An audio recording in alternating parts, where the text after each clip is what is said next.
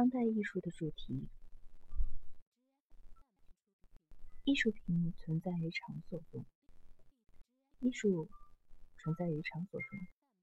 古往今来，这个事实构成了无数艺术品产生的美学影响的基本组成部分。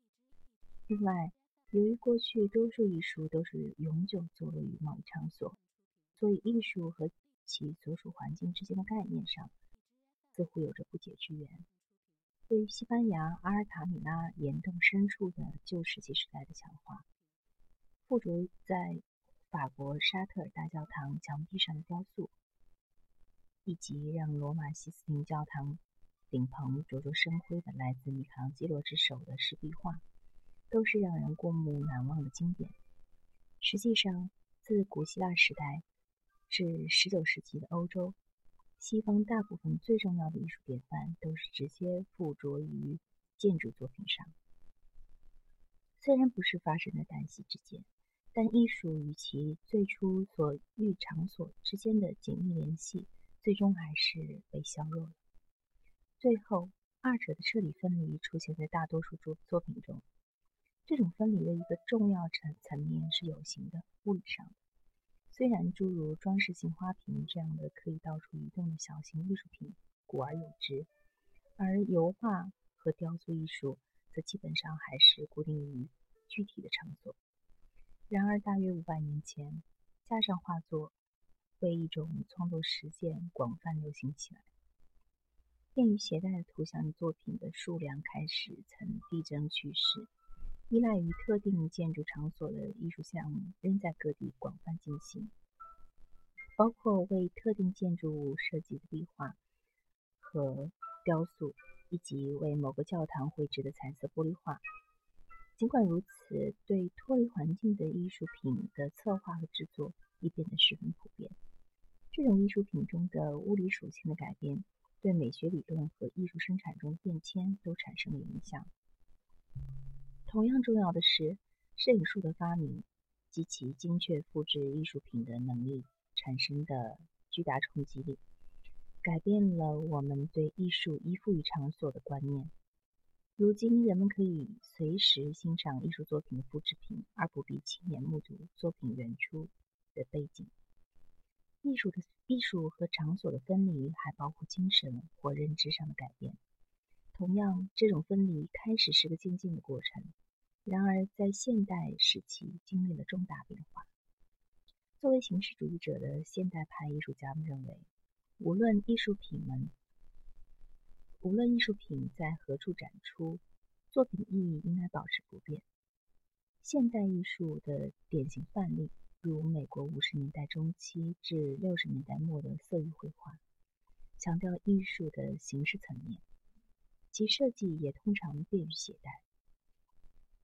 并意图在任何展出场所都给观众留下相同的视觉印象。为强调对展出作品的场地的弱化处理，当时的现代派艺术家和策展人都更青睐于精简到别致的、更精简到极致的展展馆空间。白色墙面，甚至是白色照明，没有窗户，这样的空间。空间外观中立低调，丝毫不起眼。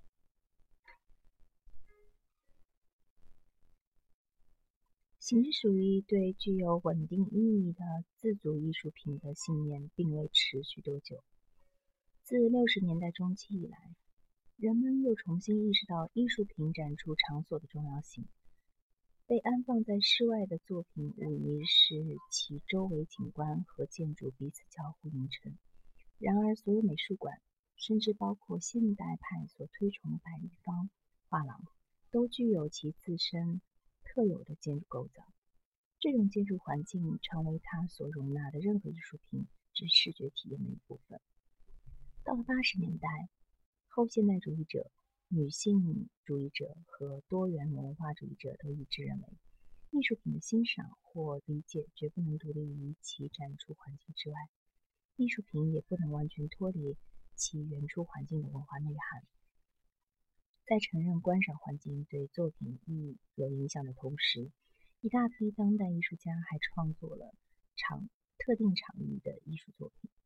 场域艺术品中，作品的意义和形式从其特定的展出场地那里获取。例如，2002年惠特尼双双年展上，洛克西潘用闪闪发光的铝板制作出一件一比一大小的树形雕塑。这棵树设计之初就计划放在中央公园，而不是位于麦迪逊大街的展馆大楼里。在原地观察潘的这件拟像作品时，会发现他把公园四周的环境从过去那个位于曼哈顿钢筋混凝混凝土海洋之中、充满人造自然景观的小岛，变为一个让人疑惑不解的地带。哪些是自然的，哪些又是人为建构的呢？何然或何物又控制着这一切呢？尼古拉斯·德·奥里维拉、尼古拉·奥克斯利和迈克尔·皮特里提出了关于场域特定性的更广泛的定义。场域特定性并不仅仅暗示着一件作品存在于某一场所，也不是说作品本身就是场所。确切地说，它意味着作品外观和意义很大程度上取决于作品。得以实现的那个空间的构型。一个空间的重要性可以体现在以下很多方面：空间的规模、一般特征、建筑材料、它过去的用用途、它在重大历史或政治事件中扮演的角色等等。地景艺术，地景艺术是涌现于六十年代中期的一种场域特定艺术形式。今天仍有一些艺术家从事这种创作实践。如南希·霍尔特、迈克尔·辛格、艾伦·索菲斯特、加布里埃尔·奥罗佐科、大卫·纳什和梅格·韦布斯特。地景艺术家在大自然中创作，以自然风景的方方面面作为其艺术材料。艺术品的制作可能直接取材于周围环境的有机材料，比如英国艺术家。安迪·高尔斯华华斯，他在把室外拾得的石头、花草和树叶在原地摆成特殊图案。另外，加工材料也常被塑形并放置在特定场所，就像克里斯多和珍妮·克劳德夫妇的公共艺术项目一样，比如在环岛群环绕群岛中，佛罗里达州。比斯坎湾数座小岛被两位艺术家用六百五十万平方英尺的亮粉色聚丙烯编织布暂时包裹起来。装置艺术常常是场域特定性的，作品的各种元素要作为一件单一的作品而被体验，而作为这种元素的集合体，装置作品专为某一特定场所所制作出来时，就具有了场域特定性。观众不会将一件常特定的装置品看成是独立于展出场地的场地为 场地的自为的场面。就画廊或美术馆中的场域特定装置作品而言，艺术与周围建筑融合在一起，建筑物的墙壁和空间成为艺术的一部分。譬如美国录像艺术家戴安娜塔。塔特尔将其大型录像装置作品投射在圆柱、窗户、天花板、墙壁和地板上，以此强调我们观赏环境的建筑结构。矛盾的是，通过把录像投射在建筑物上，塔特尔让建筑物在一定程度上丧失了其物质实体的存在。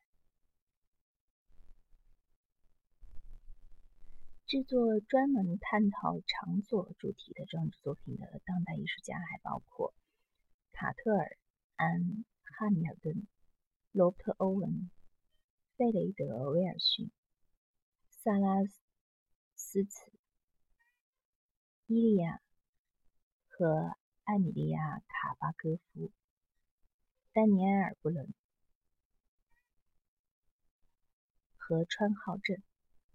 当然，许多装置艺术品聚焦于除了场所之外的其他主题。然而，不管怎样，一件装置品本身作为建构性的环境存在，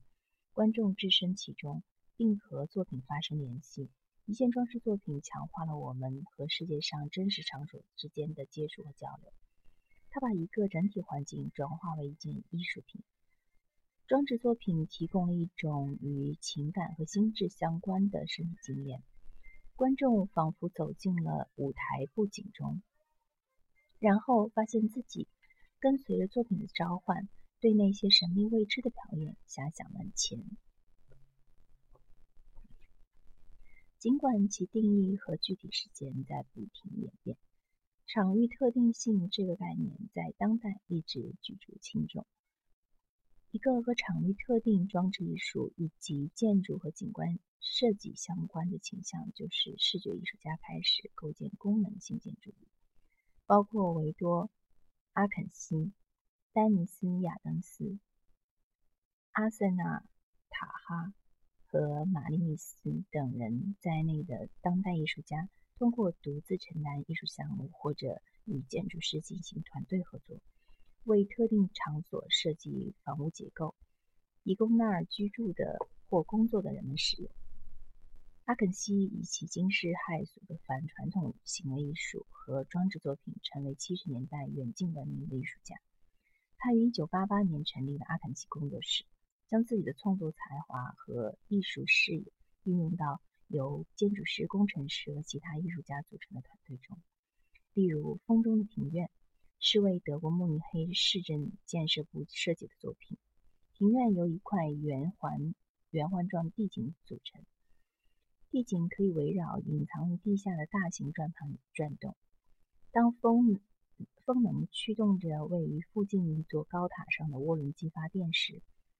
环状地景开始移动。艺术家本人充满诗意地描述道：“